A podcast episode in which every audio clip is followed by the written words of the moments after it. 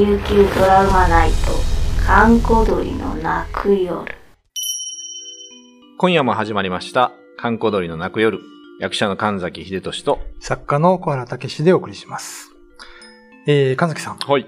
えー、昨日はなんかちょっとまぶい組の話をしましたけどもそうで、すね。結構まぶい、興味深いというか、えー、話が盛り上がりましたけど。あのー僕はちょっと聞いた話を一つ紹介したいんですけど、うんはいはいある若い人が、うん。えー、まあ、カデノの方で事故をしたんですよ。バイクに乗ってて。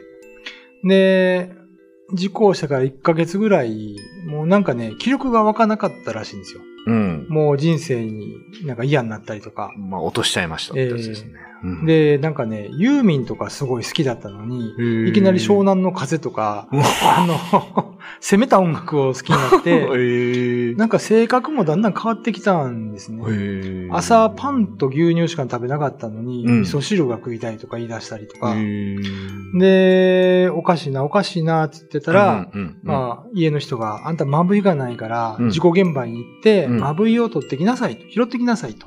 うん。で、その、まあ、カデノの方行って、うんで、まぶい組ねう、んして、帰ってきたんですよ。はいはい。で、その時に、あの、おばあちゃんがうん事故現場からうん参考の石を取ってきなさいって言ったんだけど、はいはい。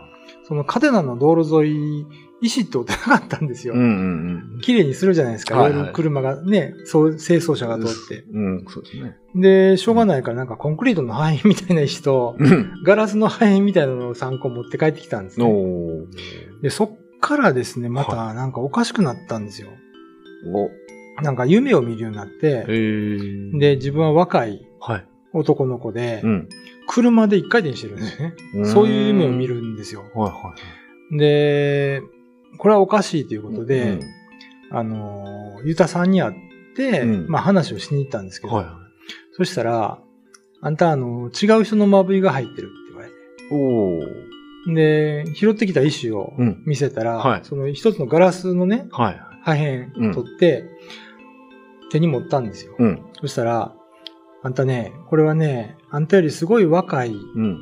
10代の男の子が車で事故した時のフロントガラスの破片だよって言われて、ここのまぶいは違う人のまぶいだから、はいはい。ちゃんと処理しないと、あんた人生めちゃくちゃになるよって言われて、おー。じゃあ何その夢とか、もしくは趣味思考はそのそう。事故のあった子のが映ってたってこと？同じ場所で事故したから、なんか、まあ、オーバーラップとかクロスオーバーというか、入ってしまったみたいなね。で、ちゃんとまあ、その、ゆたさんに拝んでもらって、うんその石も戻したら、うん。まあ、元に戻ったんですけど、えでもじゃあ、じゃあ逆にそういう、なんていうんですかね、まあ事故現場っていうか、事故の多い場所でう、ん。まぶい落としたって取りに行ったら、ちょっと下手に拾えないじゃないですか。そうなんですいろんなまぶいが落ちてる可能性があるってことだから、よく吟味しないといけないですよね。あの、ガラスの破片とかもでかいのは良くないですよね。ガラスの破片はですね。これでもど、どうなの自分でわかるんですかねこの自分のまぶい。うーん、そこが問題ですよね。うん僕多分わからないと思うんです、自分はね。はい。ただまあ、なんか、やっぱりその、空きがあると変なものが入ってくるとなるほどね。言われてるので、はい。だからいつもまぶいは良い状態にしとかないとダメですよという話をね、昔から言われてますね、やっぱりね。なるほどですねう。んじゃあまあ皆さんもしまぶいを落とされたときは、まああの、人のものは持って帰らないように。そう。ということですかね。変なマジムみたいなのとかねうん、ありますからね。注意しましょう。はい。えー今夜のお相手は神崎仁と、小原武史でお送りしました。なんか隙間に入ってくるらしいですよ。まぶいのないところにね。ないところに。うん。だからまあ、あのー説ですけど、はい。あのーそのまぶいって結構落ちるんですよ。ああ、そうなんでですか。、全部が全部返ってくるわけじゃないらしいんですよね。ああ。で、前にね、あのーまあ、ゆたさんじゃないんですけど、はいまあ、なんていうのかな、いろいろ怖い経験をしておられる方がいて、うんうんうんよくあの、その人の話を聞いて本に書いてるんですよ。うん。で、その人が、なんか、その、くもじの辺でう、ん。お酒を飲んでるね、はい。飲み会で。うん。で、こけたんですよ。うん。こけた瞬間にうん自分のまぶいが転がって、くもじ川に落ちるのが分かったと。ヒュッと。すごいですね。ええで、ああ、これではいかないと、うんいけないと思って、まあその人は、そう、ちょっとね、見える方でしたから、うんこのまぶやまぶやうてきみ装置って言って、うん。うん。やったら、戻ってこない。おーもう落ちたき。うん。で、くもじ顔を見たら、はなんか、汚い牛の背中に乗った女の子が見えて、走ってったって言うんですよ、まぶい持って。で、追いかけたんだけど、はいはあのー見失ってしまっい。て、ええで、後日ね、夢見たと。うん。で、夢の中で、はいはい。どっかの小学校で、うん。まぶいを集めてる女の子、その牛の背中に乗ってた子が、ええなんかね、蹴ってるって。まぶいを。まぶいを。ええでそんなことをして遊んでる夢を見ましたっていう話を僕聞いたんですよ。で、あのーまあ、あるユタさんにう、んその後取材はい。で行った時に、うん。そういえば、あの、こんな話聞いたんですよってうん。言ったら、うんあ、知ってるよって。〇〇小学校の校庭にいるさ。ええ 〇〇はちゃんとした名前も言われたね、そのユタさんはね。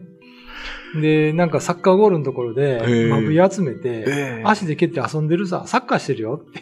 え、その子は何？マジモンですか？で、うん、なんか聞いたら、うん。人間じゃない。人間であったこともない。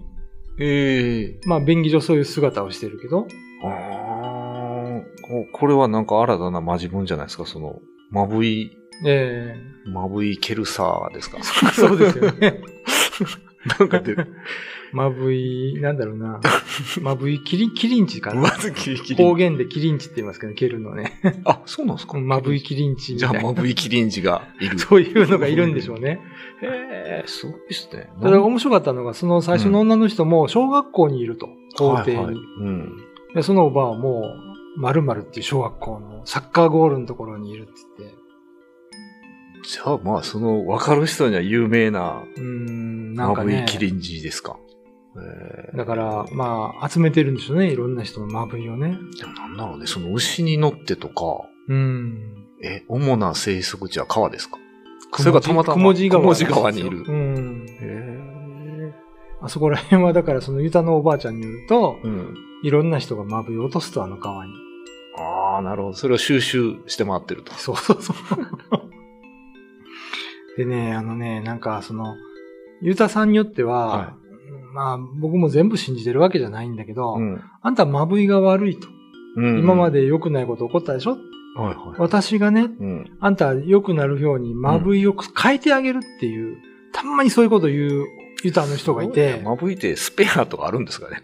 だからね、あの、あんたの背後霊を変えてあげるとか言ってるユタさんもいるわけですよ。まぶい変えるの簡単なんじゃないかな。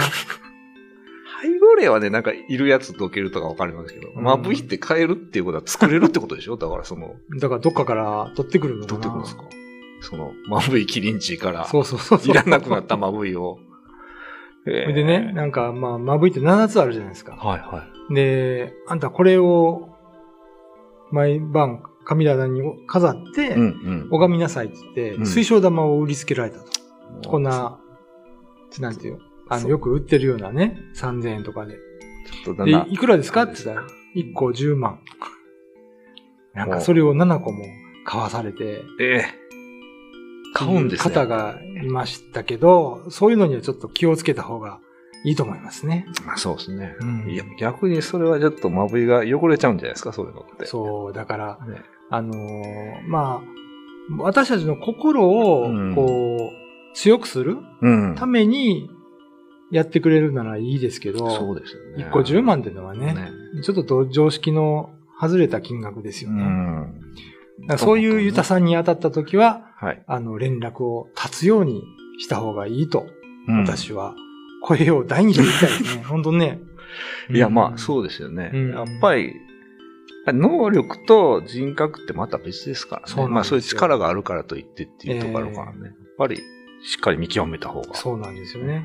だからユダさんにいくら力があっても、うん。その人が 善人でやるかどうかっていうのはね、また別の話なんで、そうですね。相手をよく見極めてね、あの、医者半分、ユタ半分って言いますけど、うんうんうん。まあ全部が全部正しいとは思えないので、自分の心でちゃんと判断することが必要ですよね。ですね。